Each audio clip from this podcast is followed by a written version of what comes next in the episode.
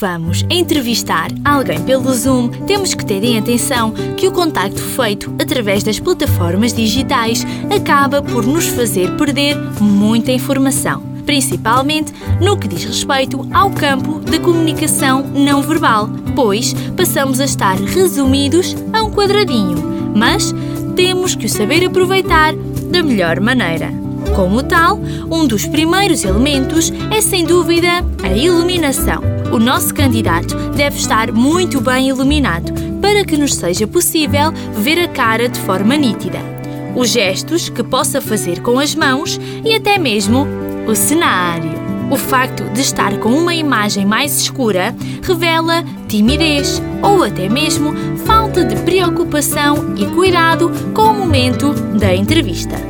Atrás da iluminação vem a questão do enquadramento, pois não queremos estar a ver o teto, nem a testa ou o queixo. É muito importante que o candidato esteja confiante o suficiente para mostrar a sua face por inteiro numa posição central, dando assim origem a um bom enquadramento, o que acaba por facilitar a comunicação no decorrer da entrevista.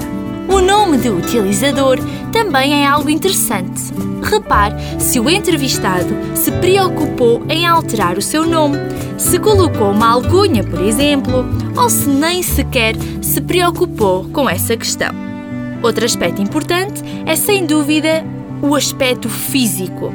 Temos que perceber se a pessoa teve o cuidado de se arranjar, colocando uns brincos e uma maquilhagem leve, no caso das senhoras, e nos senhores, gel no cabelo e a vela da camisa, por exemplo.